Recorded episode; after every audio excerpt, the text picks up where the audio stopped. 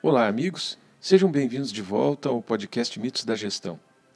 Recentemente, um amigo publicou no Facebook um pequeno texto sobre Giuseppe Garibaldi, sob uma chamada na qual ele dizia que ele ajudou a desbravar o Rio Grande do Sul.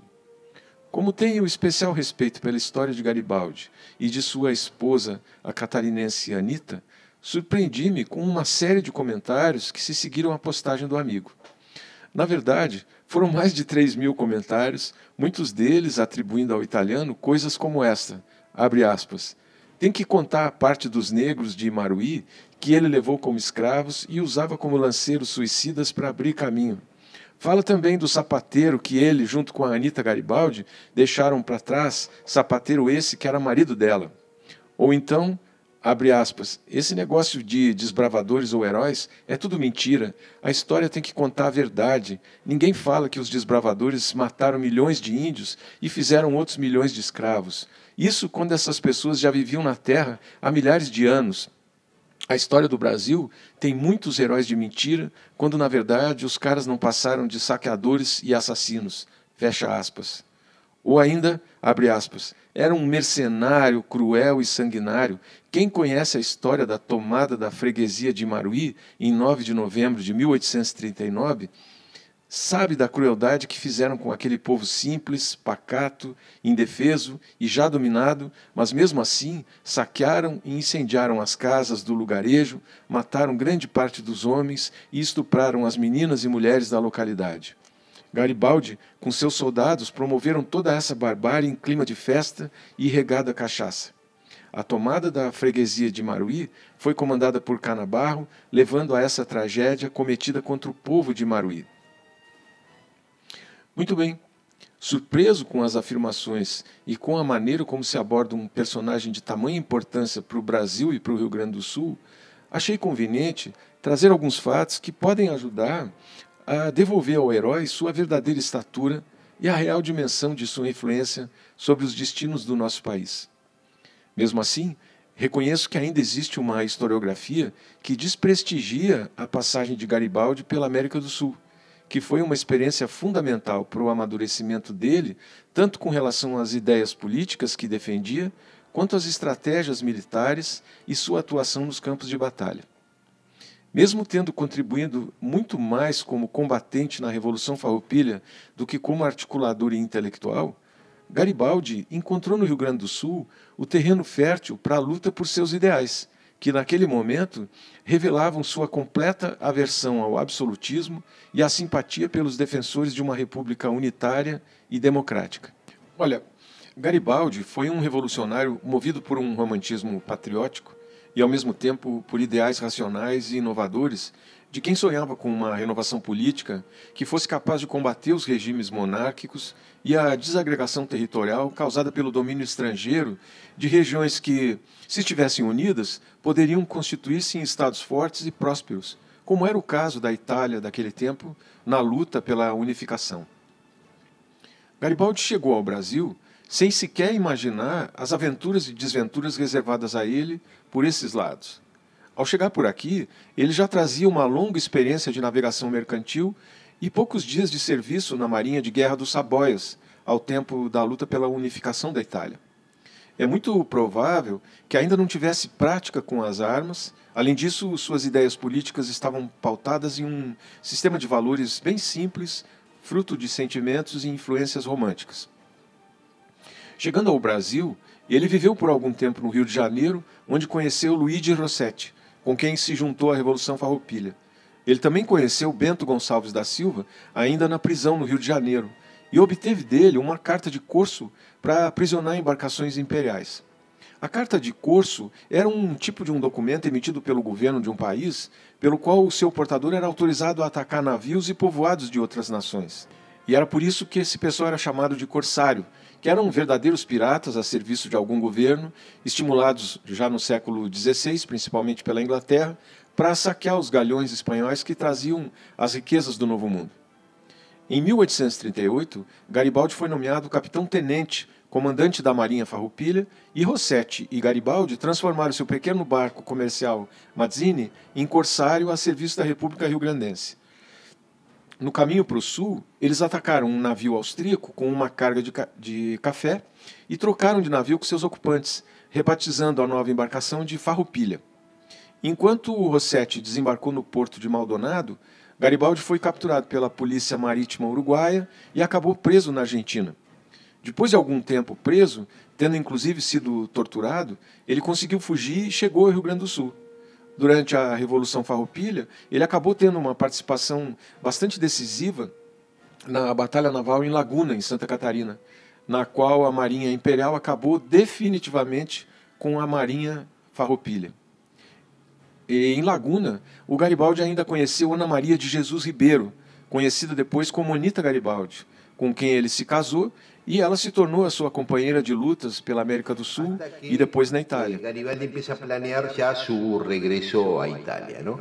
Entonces la manda a ella como embajadora de, de él a empezar a armar políticamente el regreso de Garibaldi a Italia. Empieza a tener contactos políticos, a armar, Anita Garibaldi, esta chica de Laguna, hasta que le dice, está bien, venite, venite, venite. Entonces se va Garibaldi y empiezan toda la gran batalla, lo que lo hace un héroe nacional a Garibaldi en Italia y a Anita también. Eh, por la unificación de sin, sin, perdón mi ignorancia Anita es muy conocida en Italia también. En Italia hay más monumentos, creo que de Anita Garibaldi que de ah, medio Evita Perón, hay algo sí, hay monumentos, pero por todos ah, lados. Ah, Anita Garibaldi claro, claro, no, no, no, sí, sí, eso. y hay una veneración especial por ella también. Sí, es una heroína italiana fuertísima. Ah, mira vos. Sí, fortísima. Eh, bueno, finalmente, en uno de esos combates eh, por la unificación de Italia, eh, pierden esa batalla, se escapan y mm, ella ya estaba muy enferma, tenía fiebre tifoidea y cuando llegan ahí cerca de la ciudad de Ravenna o Ravenna eh, muere de fiebre tifoidea y aparte de una herida que tenía y muere a los 27 años. O sea, todo esto en muy poquito tiempo. Sí, siendo menor de 27 años. es increíble, ¿no? Este, bueno, esto es por también el efecto de que se alarga la vida, que la gente no, no hace mucho, digamos. Generalmente un tipo hasta los 34, 35 no ha hecho nada actualmente, ¿no? Digo, pero es, increíble la intensidad, ¿no? Claro, a los 18 años conoce a Giuseppe Garibaldi, bueno, a los 27, o sea, en 9 años tienen 5 hijos, pelean 10 millones de batallas. Fracasan, eh, van, liberan un Estado. Para distintos bandos. Distintos bandos. Este, esa es la historia de Anita Garibaldi.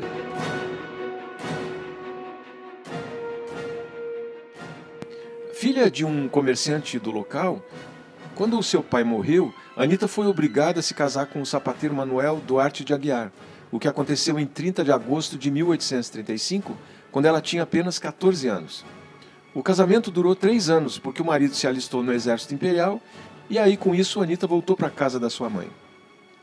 A história desses dois, Garibaldi e Anita, tem mesmo lances de heroísmo e bravura, porque naqueles anos de guerra, Anita também lutava na Revolução. E foi nesse ambiente que ela conheceu Garibaldi, ao lado dele participando de, ativamente de diversos combates na região de Santa Catarina e depois na Batalha de Laguna, onde ela inclusive aprendeu a carregar e disparar canhões.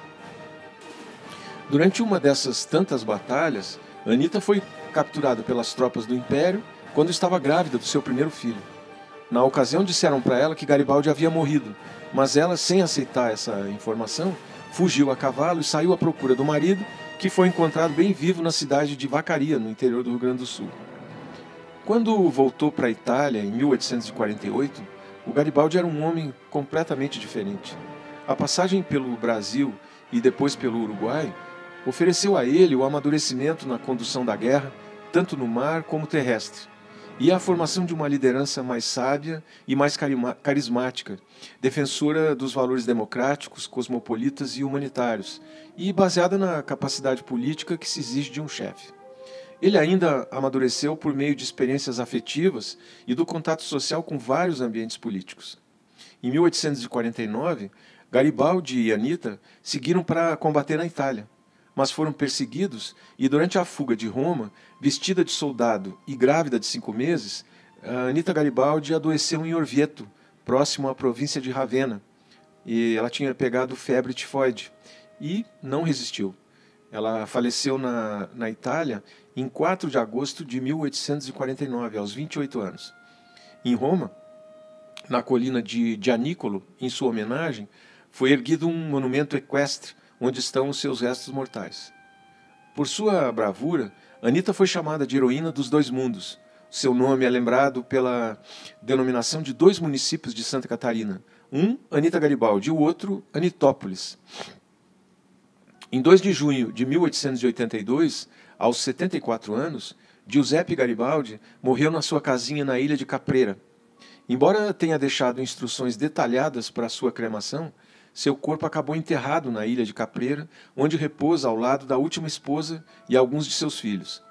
A vida de Garibaldi, dedicada à luta pela libertação do seu país do domínio estrangeiro, levou seu nome ao reconhecimento na Itália e no mundo. Cinco navios da Marinha Italiana receberam seu nome, entre eles o cruzador Giuseppe Garibaldi da Segunda Guerra Mundial e o porta-aviões Giuseppe Garibaldi. Estátuas com a sua figura existem em muitas praças na Itália e em outros países ao redor do mundo. Mas na Itália é preciso saber que tem mais estátuas da Anita Garibaldi do que dele. Na Itália, o nome de Garibaldi foi dado a praças e ruas em mais de 5 mil comunas. No Brasil, tem o município de Garibaldi, um nome em homenagem ao herói. Na cidade de Tramandaí, no litoral norte do Rio Grande do Sul, existe a ponte Giuseppe Garibaldi, que passa sobre um dos rios que o herói italiano utilizou para chegar até Laguna, onde proclamou a República Juliana. Aqui é um pouco da história desse herói da Revolução Farroupilha e da heroína de dois mundos, conhecida como Anita Garibaldi.